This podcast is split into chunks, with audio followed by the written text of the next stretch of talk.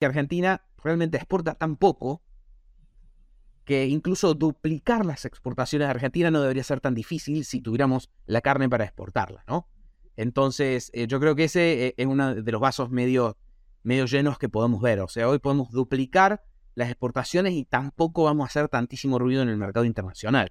No estamos hablando de duplicar las exportaciones de Estados Unidos o Brasil. Eh, entonces, en ese sentido, y duplicar las exportaciones para la cadena sería algo muy significativo en términos de impactos de, reparto entre el mercado interno y externo, de la integración de la red, etc. Entonces, en ese sentido, creo que hay es muy buena la expectativa. Hay que alinear la, política, hay que alinear los jugadores, pero, pero se puede. Bienvenidos a Carnecast, una línea directa con los principales referentes de la industria ganadera. Carnecast solo es posible gracias al apoyo de empresas innovadoras que creen en la educación continua. Genofeed, biotecnología simple, rentable y sustentable para la producción ganadera. Síguenos en redes sociales y Spotify para tener acceso a información de calidad, continua y de acceso gratuito.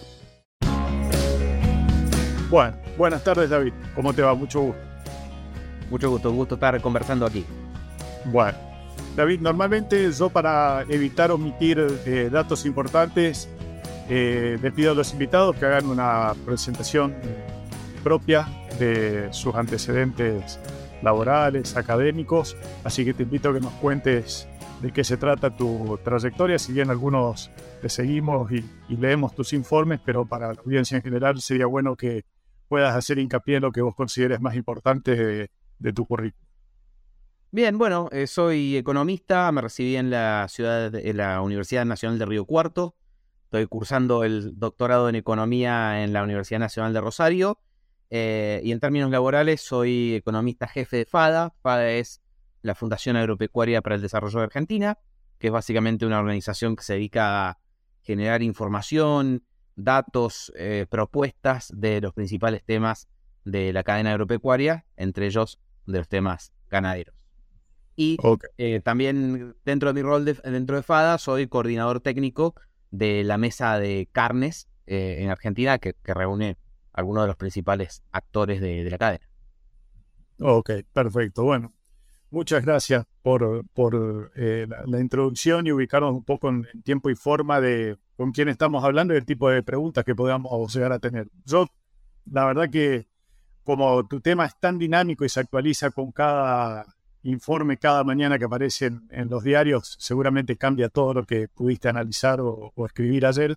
Eh, uno necesita a veces tener contacto con gente que tiene tu preparación para poder tener un panorama, un diagnóstico que al menos nos proyecte, si bien es difícil hacerlo en Argentina, pero que nos proyecte, no digo a largo plazo, pero al menos a mediano plazo.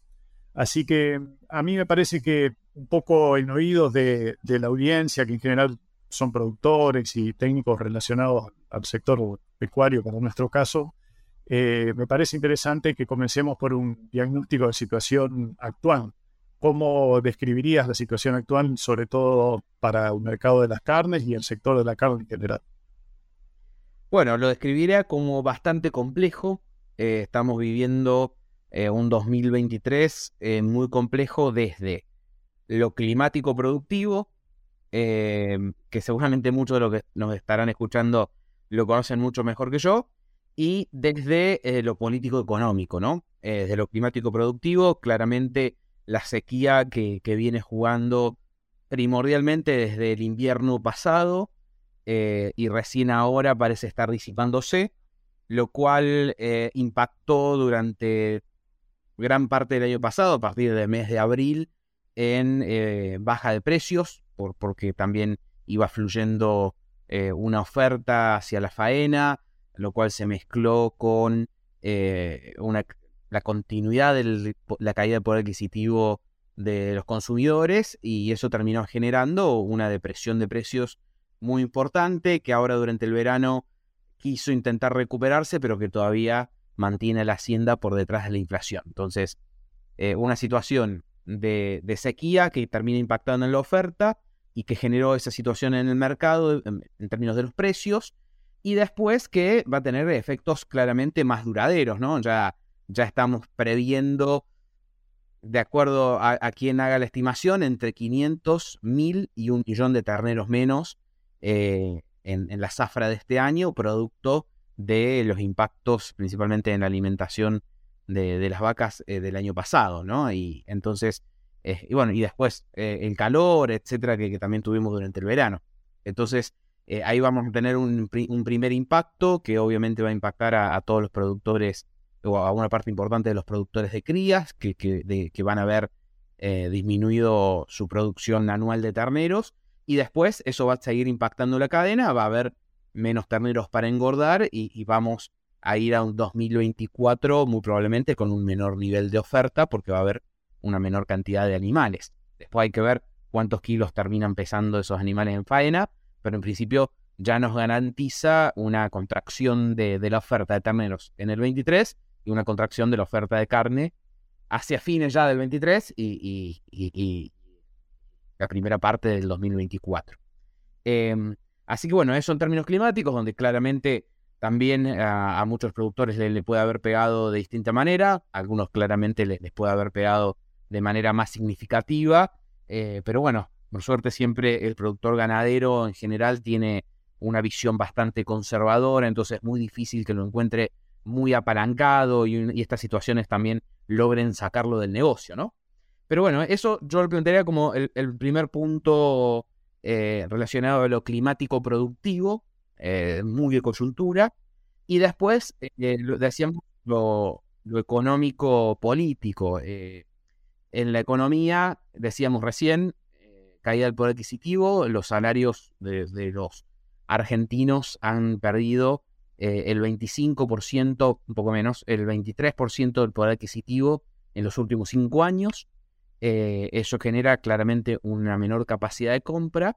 Y después, eh, si uno lo mira desde la perspectiva del mercado externo, se ha generado entre eh, principios de 2021 y fines de 2022 un profundo atraso cambiario donde la inflación fue muy por encima de, de la suba del tipo de cambio oficial. ¿no? Por eso hoy también el tipo de cambio oficial es un tema. Eh, y por lo tanto las reservas y el cepo y la brecha cambiaria, etcétera, ¿no? Eh, tiene una parte importante de la razón de ser de que el tipo de cambio eh, se atrasó. ¿Eso qué genera? Menor poder de compra por parte de la exportación. Entonces, estamos en un contexto económico de poder de compra reducido por el lado de la exportación y por el lado del consumo interno, que obviamente generan alguna dificultad para toda la cadena. Que si tuviéramos una situación para los próximos dos años de, oferta normal, eso claramente se convertiría en baja de precios. Si no se revierte, después podemos hablar ah, un poquito más hacia futuro, pensando eh, ya con el cambio de gobierno y qué puede llegar a suceder, pero eh, con un menor nivel de oferta, un poco ayuda a equilibrar, porque si tuviéramos un nivel eh, normal de oferta en lo que resta del año, seguramente nos garantizaría muy malos precios, ¿no? Porque esto es obviamente siempre el juego de la oferta y la demanda. Y sumando a esta cuestión económica, bueno, se prevé un 2023 con caída de la actividad económica, eh, muy relacionado con eh, la sequía, con una inflación que probablemente cerremos el 2023 con un 120%, más o menos eh, por, por, ese nivel, y caída de actividad económica con alta inflación, vuelve a generar caída del poder adquisitivo y, un contexto muy difícil también para, para, moverse, ¿no? Para cualquier empresario de cualquier actividad. Y en un contexto político que ha sido eh, algo eh, confrontativo con la producción ganadera, con algunas restricciones que todavía perduran sobre las exportaciones, ¿no? Tenemos eh, prohibido, excepto las vacas de peor calidad, toda la exportación de, de mediarreses enteras y si no, las restricciones de los siete cortes de consumo popular que no se pueden exportar. Eh, eso todavía perdura y perduran ciertos cupos informales que van muy atados también de lo que después se, se dio de términos de acuerdos de precios. los exportadores están obligados a ofrecer una cantidad de toneladas al mercado interno bajo ciertos precios acordados, principalmente a través de, de los supermercados y eso está un poco atado a su posibilidad de exportar. Bueno, no ofreces X cantidad de toneladas, no te aprobamos las declaraciones juradas de exportación. Entonces, también juegan, entonces, en ese contexto político no del todo amigable y que por sobre todo genera incertidumbre, ¿no? Que, es muy necesaria en una cadena que tiene un, horizonte de producción de tres años. Eh, esa, esa estabilidad, esa incertidumbre, o sea, esa incertidumbre y falta de estabilidad eh, atentan claramente contra la inversión y el crecimiento de la cadena. Así que e, eso, eso marcaría yo como la coyuntura del diagnóstico del momento en términos de eh, el impacto climático que genera impacto en precios, el impacto en clima, que, que el, perdón, el impacto económico que reduce el poder de compra que tienen los demandantes de la cadena eh, y claramente políticas que van en contra de la exportación y por lo tanto del crecimiento de la cadena. Ok, sí, justamente te hacía esta pregunta porque, como bien lo dijiste vos mismo recién, eh, estamos hablando de sector productivo que tiene un ciclo bastante largo comparado con, con agricultura, con avicultura, por ejemplo. Entonces, eh, al productor o al ganadero le hace falta tener una perspectiva de al menos dos o tres años porque en general el producto final de lo que está generando hoy se va a ver recién dentro de ese lapso de tiempo. Ahora, eh, pensando que estamos saliendo de la sequía, hay que pasar todavía el invierno con, una muy baja oferta forrajera, porque tampoco, como dicen en el campo, nos llueve pasto. Esto va, a tener un, efecto residual de unos cuantos meses más. ¿Cómo crees que va a repercutir el tema de precios? Amén de que el poder adquisitivo es menor, amén de que la situación eh, política, económica del país no es la más favorable, pero por otro lado, también tenemos la amenaza de la gripe aviar, que puede llegar a reducir la oferta de una carne sustituta y la demanda de carne que haya a nivel mundial. ¿Crees, que puede llegar a mantenerse sostenido el precio eh, pese a todos los inconvenientes que tenemos internamente? Como para que el productor diga, bueno, vale la pena rehacerme, reorganizarme después de lo que pasamos en la sequía, reinvertir Bien, yo plantearía gripe aviar, digamos, el pollo negro, por no decir el cine negro, eh, porque claramente es un evento muy disruptivo si, si, si gana escala. El problema que hoy parece un poco más contenido. Entonces, sin ese problema que es disruptivo, que, después lo conversamos, em, yo creo que la caída en, en el nivel de oferta que conversábamos recién va a ayudar a amortiguar los impactos negativos desde el punto de vista económico. Entonces, difícilmente la caída de oferta de carne pueda presionar los precios en este contexto económico. Pero, por lo menos, va a evitar que caiga, que sigan cayendo, ¿no? Entonces, yo creo que se puede, en términos reales, deberían eh, mantenerse. Después tenemos, estamos hablando del precio de la carne, pero después una cadena que tiene distintos actores. Probablemente en un contexto de alta inflación expectativa devaluatoria eh, y escasa oferta de terneros, eventualmente podemos tener buenos precios de los terneros pasado la zafra o, a medida que, que va eh, finalizando la zafra. ¿Por qué? Porque va a haber menos.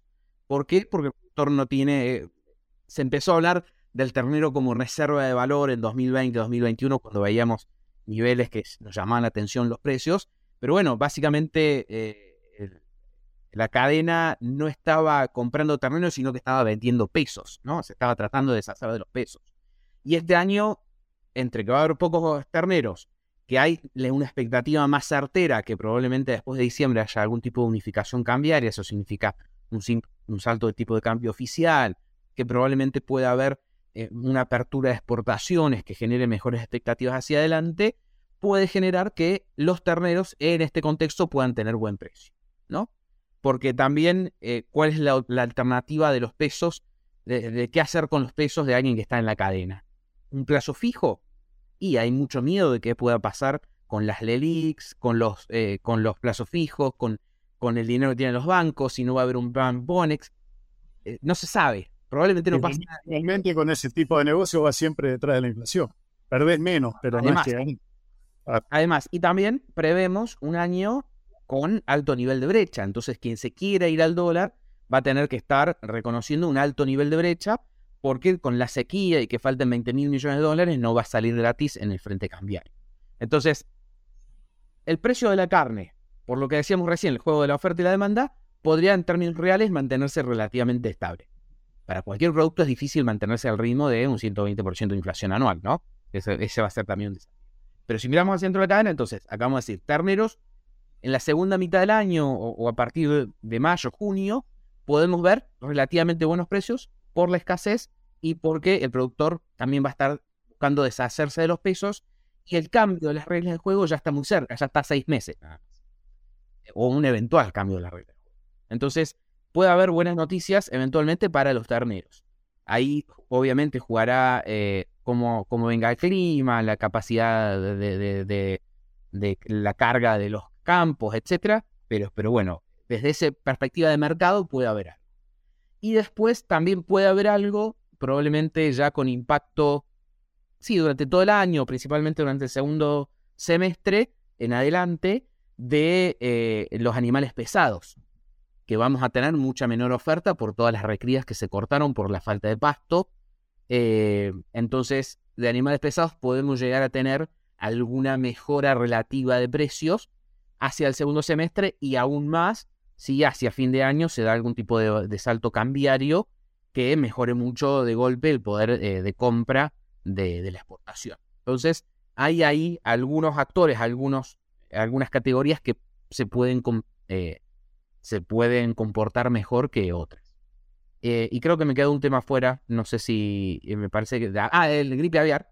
el, obviamente, si, si la gripe aviar escala, hoy tengamos en cuenta que el, el, pollo significa el 47 kilos per cápita, apenas unos kilos por debajo de lo que significa la carne vacuna en eh, el consumo interno. Por lo tanto, si hay un, si, escala el problema y afecta al 15% de la producción aviar o al 20%, claramente va a haber una falta de oferta de, carne en el mercado interno y eso va a presionar los precios del pollo y la, y la carne vacuna. El tema es que no sabemos si va a suceder o, con qué escala. Por ahora parecería estar bastante contenido, si bien han ido saltando distintos casos, parece haberse manejado bien, eh, pero bueno, eh, sí, si el tema escala, ahí sí, claramente eh, es mucho el lugar que está ocupando hoy el pollo en, el consumo interno, así que podría, podría tener un impacto significativo. Seguro. Mientras te escuchaba, pensaba de que también desde el punto de vista productivo, no separado de lo económico, porque una cosa trae a la otra, pero se va a hacer difícil para el productor que debe estar ávido de divisas después de pasar un año tan malo, poder seguir con la cadena de reposición de vientres. Si va a tener buen valor el ternero, probablemente se liquide toda la producción, con lo cual se corta la cadena de reposición. Y si se corta la cadena de reposición, estamos ya pensando en que el sistema de cría va a tener un efecto residual durante por lo menos 7 o 8 años, que es el tiempo de vida media de, una vaca de cría. Así que si se llegan a, a, un poco las asperezas y a destrabar la situación comercial, pueden venir en el futuro buenos años de buenos precios en los años venideros para, para la producción de cría, ¿no? Sí, coincido, coincido. Por suerte, hasta los datos que tenemos de faena, no hemos visto un incremento eh, significativo de la participación de las hembras en la faena, lo cual estarían indicando en primera instancia que no hay eh, una liquidación.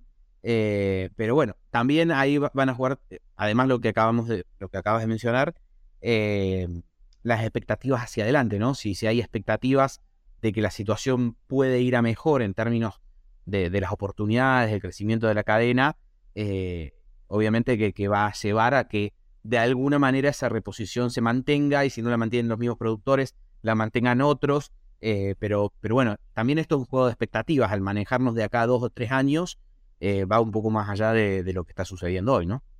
Sí, seguro, seguro.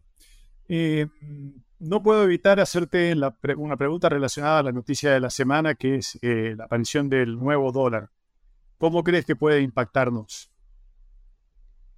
A, la cadena ganadera en particular o un poco en general? Sí, a la cadena ganadera, pero en particular a la cría y a la recría invernado filo, porque sé que los tiempos de impacto, no sé si la fuerza de impacto, pero al menos los tiempos de impacto van a ser diferentes. Sí, mira, desde mi entendimiento, eh, a, quien más impacta de manera directa es al engorde o, aquella invernada con alguna suplementación, que es donde la, soja tiene mayor participación en el costo de alimentación. ahí sí tenemos un impacto directo. Em, la verdad es que no, sé si hay un impacto más generalizado para la cadena, después podemos hablar de la macro, etcétera, pero, pero no sé si hay un impacto más generalizado en ese sentido. Eh, lo que sí, este año va a tener impacto, pero también para, para todo el consumo de granos, eh, también va a ser el bajo nivel de oferta. O sea, eh, vamos a tener menor nivel de oferta que solamente va a aparecer ahora con el dólar soja, en el caso de la soja, va a reaparecer con un nuevo dólar soja en abril, en, en, agosto-septiembre, y después va a estar la expectativa de, de, algún tipo de unificación cambiada después de diciembre, entonces el productor que pueda esperar de agosto-septiembre en adelante va a estar a solamente tres o cuatro meses de poder vender al doble de pesos, digamos, ¿no? Por ponerlo de alguna manera simple. Eh, entonces, eh, este año va a ser un desafío la, el precio de los granos, el abastecimiento o lograr conseguir granos. Eh, y en ese sentido, el maíz. a ver, el productor normalmente conserva la soja, el productor agrícola conserva la soja y vende el maíz más rápido. Pero este año eso puede llegar eventualmente a, invertirse, ¿no? no sé si de manera significativa, pero alguna inversión puede haber. ¿Por qué? Porque tengo el premio de vender la soja, mientras que no tengo el premio de vender el maíz. Entonces, eventualmente puede haber alguna rotación en las decisiones ahí, aunque bueno, el maíz más caro de embolsar, eh, etcétera, tiene otras circunstancias, pero alguna rotación ahí va a haber. Pero, pero que claramente eh, va a ser un desafío eh, conseguir granos y poder pagar los granos sobre todo pensemos eh, diciembre, enero, febrero, marzo, hasta que entre la nueva cosecha, donde al medio además podés llegar a tener un salto cambiario, que el salto cambiario para, para el engorde o la suplementación te genera un impacto directo eh, en los costos, pero el precio de la carne empieza a reaccionar con cierto rezago. Entonces, yo creo que ahí va a estar el, verdadero desafío en ese sentido. No sé si lo apuntabas por ese lado al tema. Sí, lo apuntaba por ese lado, pero también pensando en el impacto indirecto que tendría el precio o la movida de precio que, que puede llegar a sufrir tanto la industria avícola como porcina. Pensando en, en el consumo de, de, soja relacionado a la industria porcina y, bueno, el de grano, el de maíz que mencionaste, para los dos, tanto para, para el pollo como para cerdo. Sí, sí, tenés razón. Ahí, ahí claramente va a haber eh, un mayor impacto de precios.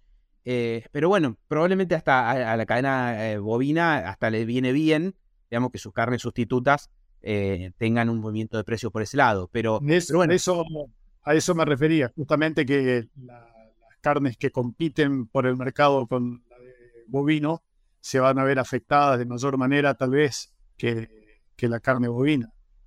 Sí, sí, pero yo de nuevo lo vería más por el lado de los granos en general que de la soja en particular, porque si bien tienen impacto en la dieta de aves y cerdos, eh, tampoco es tan significativo como en el caso del maíz. Entonces, no es que van a generar una disrupción del 30% en el precio, sino que estamos hablando del precio final en góndola, probablemente sea menor al 5% el impacto, ¿no?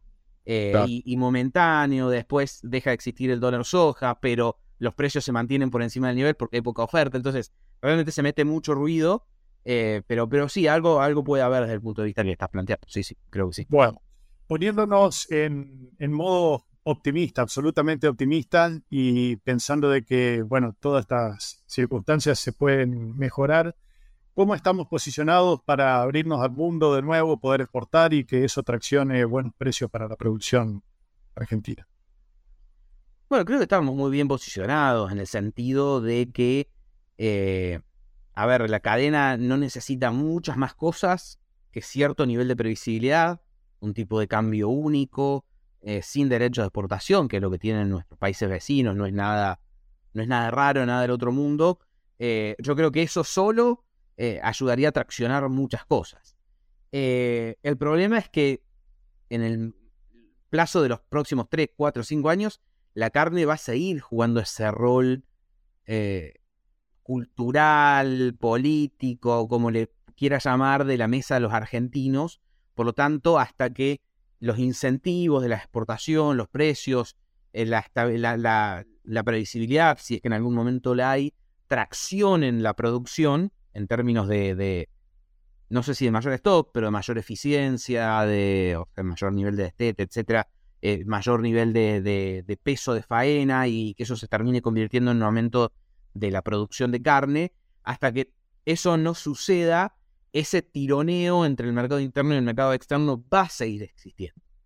Aunque uno desde la cadena esté convencido de que, bueno, no, el mercado interno está abasteciendo con suficiente cantidad de proteína animal, el cerdo y el pollo van a seguir jugando un rol ahí, eh, al país estratégicamente le conviene consumir más cerdo y pollo y exportar más carne vacuna porque tiene mucho más valor. Nosotros desde la cadena estemos convencidos de, esas cuestiones, yo creo que desde la sociedad, la opinión pública, la política, va a seguir habiendo ese tironeo si seguimos produciendo la misma cantidad de carne que venimos produciendo hace, hace, mucho tiempo y seguimos teniendo el mismo stock. Entonces, eh, es cada una vez, cada, eh, cada vez una menor cantidad de carne para exportar y, alimentar cada vez a más personas. Entonces es lógico que, eso vaya, siga existiendo, digamos, ese tirón. Pero, pero bueno, ahí, digamos, ese obstáculo es un obstáculo que va a tardar varios años en superarse. El obstáculo de las políticas de restricciones de exportación, de tipo de cambio, de derecho de exportación, no debería tardar mucho más en poder superarse para, para poder exportar. Eh, y después, ¿cómo estamos posicionados? La, carne Argentina tiene cierta marca a nivel internacional, más allá de que a veces sea menos de lo que nosotros imaginamos, de que en China, que hoy se lleva entre el 70 y el 80% de acuerdo del mes de, del volumen de carne que se exporta, no tenga tanto, tanto nombre la carne argentina, porque no nos conocen de hace tanto y porque el grueso de lo que exportamos es carne de bajo valor, de baja calidad. Eh, entonces, eh, bueno, pero más allá de eso, eh, tiene un nombre. Sanitariamente tenemos acceso a muchos mercados, faltan algunos. Japón para el resto del país, eh, Corea, que, serían mercados que, habría que trabajar para poder abrir. Después, eh, bueno, menudencias en el caso de China. el tema aranceles, tenemos muchos mercados abiertos en términos sanitarios, pero en muchos de ellos, fuera de algunas cuotas, pagamos altos aranceles. Eh, que otros países como Australia en el sudeste asiático tienen una posición mucho mejor. Así que esos claramente son temas para trabajar. Eh, pero que bueno, también esto de los aranceles cuesta trabajarlos normalmente porque eh, es, un, es un toma y dame, ¿no? Te, te, bajo los aranceles de para la carne, vos qué me das. Nosotros normalmente somos un mercado mucho más cerrado. igualmente con Australia también están en ventaja geográfica porque están a, unas pocas horas en comparación nuestra para llegar a, a destino. Exactamente, exactamente. Así que bueno, lo bueno dentro de todo esto es que Argentina realmente exporta tan poco que incluso duplicar las exportaciones de Argentina no debería ser tan difícil si tuviéramos la carne para exportarla, ¿no?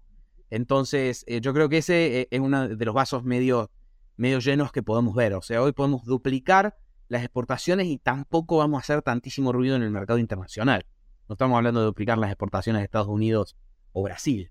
Eh, entonces, en ese sentido, eh, y duplicar las exportaciones para la cadena sería algo muy significativo en términos de impactos, eh, de, reparto entre el mercado interno y externo, de la integración de la red, etc. Entonces, en ese sentido, creo que hay, es muy buena la expectativa. Hay que alinear la, política, hay que alinear los jugadores, pero, pero se puede. Bueno, una, buena noticia. Yo mientras te escuchaba, la, expresión tuya del tironeo entre el precio de exportación y, el consumo interno, pero imaginaba que en realidad hay una, carta política que se puede jugar para tener resultados a corto plazo, que es modificar las restricciones y, los cortes internos, haciendo de que los cortes que menos se exportan, que son un subproducto de la exportación, se vuelquen al mercado interno y que los de mayor valor, que siempre conocemos, corte pistola, corte posterior, etcétera, se puedan exportar. Y de, esa manera dejan de competir eh, los dos mercados, el interno con la exportación, y más bien hacen una sinergia. Eso yo creo que se pudiera hacer con, muy poco y a corto plazo. Sí, sí, tal cual. Y, es un poco el camino que, que, siempre uno se compara con Uruguay que ha hecho Uruguay, ¿no? E incluso importa eh, algunos cortes de, Brasil, ¿no? Eh, entonces, en ese sentido, eh, sí, es un camino que, tenemos que seguir. Ahí también hay algunas cosas que lo dificultan eh, a ese proceso, que es eh, los diferentes estándares sanitarios que tenemos. El problema es que tenemos corriendo dos mercados por separado. Este que va toda la red al consumo o esta que va, sí, parte de la red a, eh, parte de la red a exportación y, el resto se vuelca al consumo interno.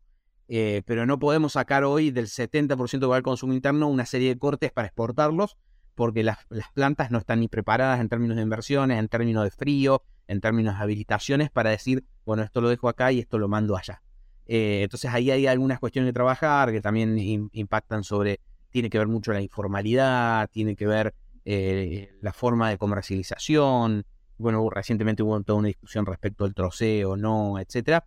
Pero, pero avanzar en esas cuestiones va a ayudar a, esto que vos decís, de, que se pueda lograr una buena integración de la red, exportando lo que en el mundo más vale y dejando en el mercado interno lo que el argentino también eh, más consume y en realidad más termina pagando respecto a la calidad del contenido de carne. Bueno, pagamos mucho más el asado que lo que pagamos el lomo en términos de cuánta carne contiene y de qué calidad tiene, ¿no? Bueno, vi, algo en, algunas gráficas de tu informe, la relación eh, asado-vacío, y es increíble de precios. No sé si querés explicarlo para que la audiencia pueda también compartirlo, pero es muy interesante lo que pusiste en esos gráficos. Sí, la, relación asado-cuadril creo que es la, que por ahí me sí, es una relación de carne con hueso y sin hueso. Claro, sí, sí, eh, que, que realmente están muy cerca, tienen apenas eh, un 10-15% de, de, diferencia. Eh, en algunos meses se mueve un poco más, un poco menos, pero eso demuestra realmente la, el esquema de, de precios que termina manejando el mercado interno, ¿no? Donde se terminan mal vendiendo algunos cortes eh, porque no, no tienen otro destino, ¿no? Y, ya también trató la discusión geográfica hacia dentro de las ciudades, de qué cortes se venden dónde, y vos entregando una media res eh, en un barrio de mayor o menor poder adquisitivo, eh, tenés dificultades obviamente para, para, colocar distintos cortes, ¿no? Entonces, eso es todo un proceso de modernización de, la cadena que en algún momento tenemos que, empezar a hacer, que va a permitir empezar a aprovechar todas, todas estas eficiencias eh, que se traducen básicamente en, distribuir mejor el valor o sacarle el máximo valor a, esa carne que es tan cara de producir. Claro, claro. Volviendo a lo del mercado de exportación, eh, ¿ves muy dificultosa la recuperación de mercados perdidos con todos estos vaivenes políticos, económicos? Eh, sabemos que hay nichos de mercados que fueron ocupados por países competidores. ¿Te parece que puede llegar a costar mucho recuperar esos nichos? Va va a costar, eh, va a costar, porque Argentina no es que eh, incumplió una vez, sino que ha incumplido varias veces. Eh, y además, bueno, algunos han sido ocupados por Brasil principalmente. va a ser difícil. Que además Brasil tiene, hay que reconocer, grandes empresas en el juego internacional de carne. Por lo tanto, también volver a ganar esos espacios no va a ser fácil. Em, Hoy, desde la perspectiva de hoy, nosotros tenemos también un problema de precios, pero es una consecuencia también directa del atraso cambiario. Si eso se solucionara, podemos llegar con otros precios para, por lo menos en una primera instancia, pelearla por precios eh, y después pelearla por eh, calidad y, después pelearla por estabilidad eh, en, el, en, el abastecimiento. Pero bueno, creo que si el país también da, da señales claras desde el punto de vista político, de que somos un país pro exportación, que estamos de acuerdo en exportar carne, que si se dan señales claras, los mercados se, pueden empezar a, recuperar de nuevo. Pero no es que sea fácil, ¿no? Tenemos eh, de África, de, del Magreb, de algunos mercados que hemos perdido por, por esa zona, eh, de, eh, Medio Oriente, que, que bueno, va, va, a costar un poco recuperarlos, pero, pero que se puede hacer. A veces cuando leo o escucho noticias referidas a, energía, que obviamente no, entiendo nada de energía, pero particularmente a, gas, em, hay muchos eh, economistas que dicen que el tema de la guerra de Rusia-Ucrania eh, debiera ser una gran posibilidad para que nos metamos en el mercado de exportación de gases, de básicamente sí, de gas de, de consumo industrial y domiciliario. Y en lugar de, sufrir las consecuencias, sería una gran oportunidad para nuestro país. ¿Vos crees que eh, la situación bélica que, es actual desde hace un, año y pico eh, pudiera llegar a jugar a favor también para el mercado de las carnes, sería una oportunidad, pese a que Rusia fue un cliente bastante importante para Argentina. Pero como proveedores de carne a nivel mundial, ¿crees que en definitiva el balance neto de esta situación puede llegar también a ser favorable si se cambian las políticas de exportación? Sí, a ver, si lo miramos desde una perspectiva totalmente fría de, la cuestión, eh, uno de los principales productores agropecuarios del mundo, como es Ucrania, eh, no sé si salió de juego, pero la mitad de Ucrania salió de juego. Eh, y eso claramente es una oportunidad para, para todos los países exportadores. Creo que se ve en mayor medida en lo que es granos, en lo que es aceite de girasol, que en carne, pero también impacta, obviamente. Y como bien vos decís, eh, el caso de Rusia, que bueno, era, eh, ha sido un gran comprador Argentina, eh, se han visto compras estos últimos, durante los últimos meses, pero claramente su situación de guerra y etcétera impacta negativamente. Bueno, David, interesante lo que hablábamos del panorama mundial. me gustaría, ya que tenemos un tiempo acotado, porque sabemos que tenés otro compromiso, ¿cuál sería el mensaje que podemos dejarle al, productor ganadero? Y vuelvo a separar cría y engorde o feedlot porque sabemos que las situaciones son diferentes.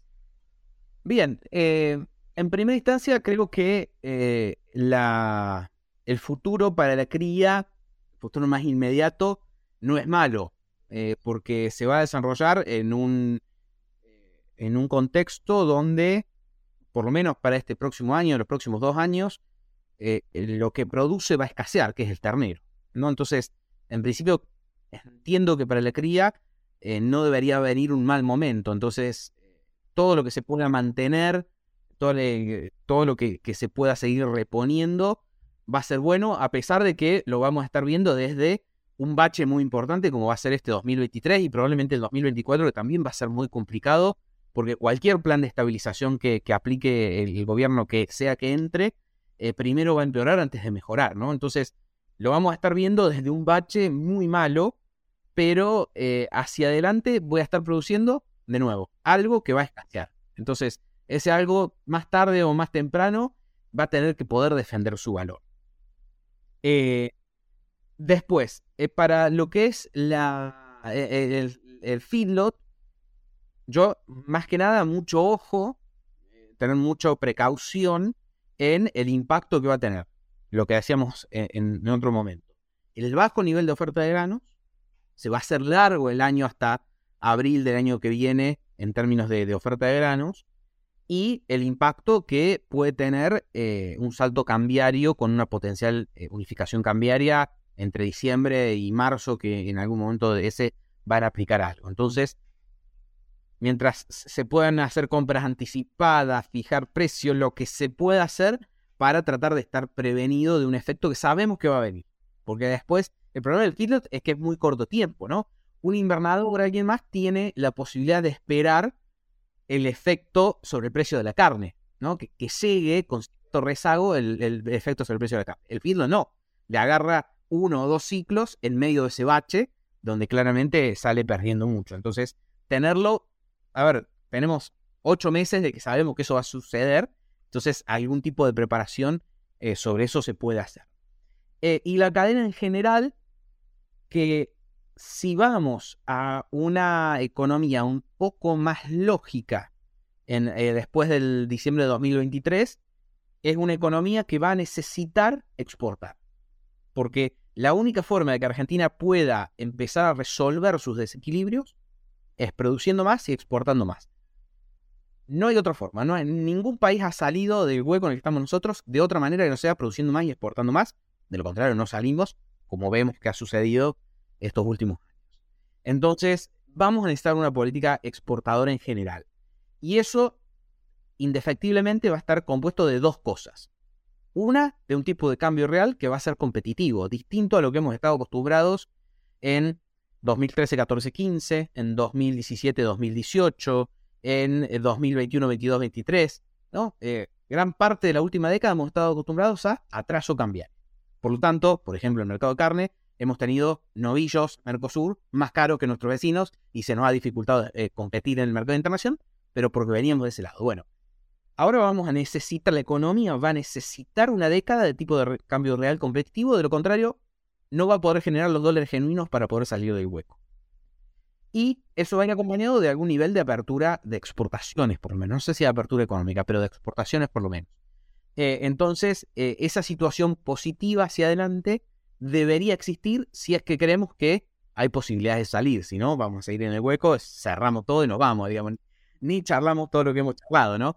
Eh, eso va a ser lo positivo. Lo negativo es que vamos a un 23, 24, 25 altamente inflacionario. 23 ya es imposible que la inflación esté por debajo del 100%. El 24 también ya mismo te firmo que va a ser muy difícil la inflación esté por debajo del 100% y esperemos no tener que estar hablando de, otras escalas. Eh, ya el 25 ahí podemos pensar en otra cosa, pero no podemos pensar en una inflación del 30 al 25. Eh, todavía ni sabemos qué se va a hacer, ni quién lo va a hacer, ni nada, pero hay garantía de que vamos a, tres años altamente inflacionarios. Entonces, eso obviamente juega en contra de cualquier actividad económica, sobre todo las actividades económicas de, que tienen una mirada de mediano a largo plazo, porque la inflación te come en corto plazo. Claro. Bueno, la verdad que muy, muy descriptiva tu, tu charla. Eh, hay un montón de cosas que me quedan en claro y otras que obviamente no se puede tener certidumbre por lo que acabas de, comentar, pero al menos creo que nosotros nos vamos con, con un baño de optimismo viendo a mediano y, largo plazo. Largo plazo para lo que implica hacer ganadería en Argentina. Así que te agradezco muchísimo y bueno, quedará este, más charla pendiente para, para un futuro encuentro. Muchísimas gracias, Noy. Si te gustó este episodio, no dejes de compartirlo con otros profesionales para que más personas puedan tener acceso a la palabra de los principales referentes de la industria ganadera.